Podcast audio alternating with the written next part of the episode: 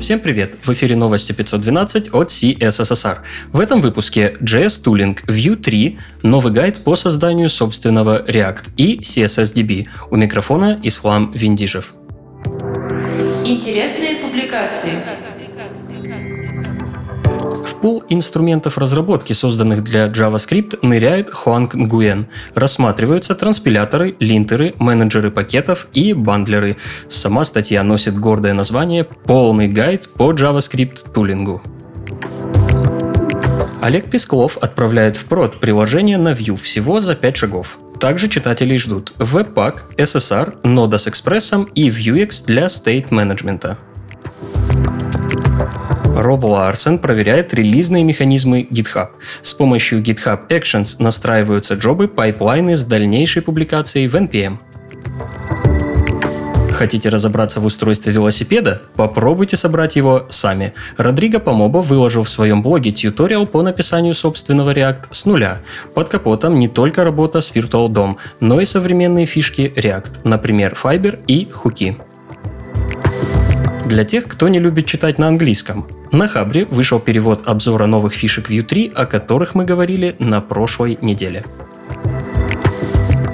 Филипп Скокон на Auth Zero рассказывает о работе с куками при добавлении авторизации и о грядущих изменениях в работе кук, которые произойдут уже в феврале будущего года. В частности, рассматривается работа протоколов, таких как SAML 2.0 или OpenID Connect.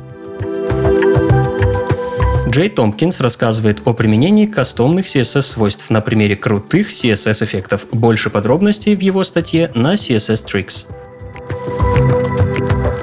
Завершает рубрику ресурс cssdb.org, по которому можно отслеживать развитие и внедрение в стандарт новых CSS-фич. Новости релизов.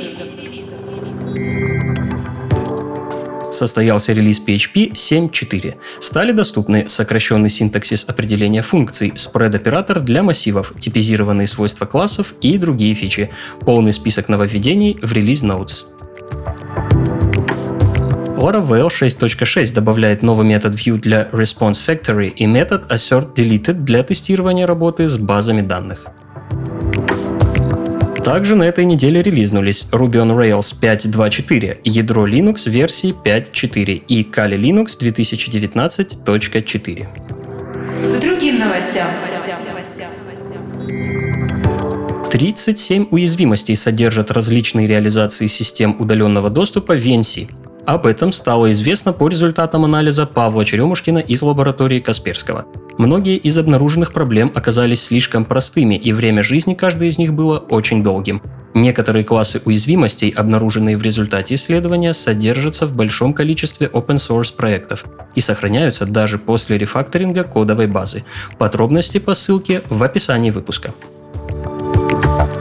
The Register отреагировал на закон об обязательной предустановке российского ПО на электронные устройства.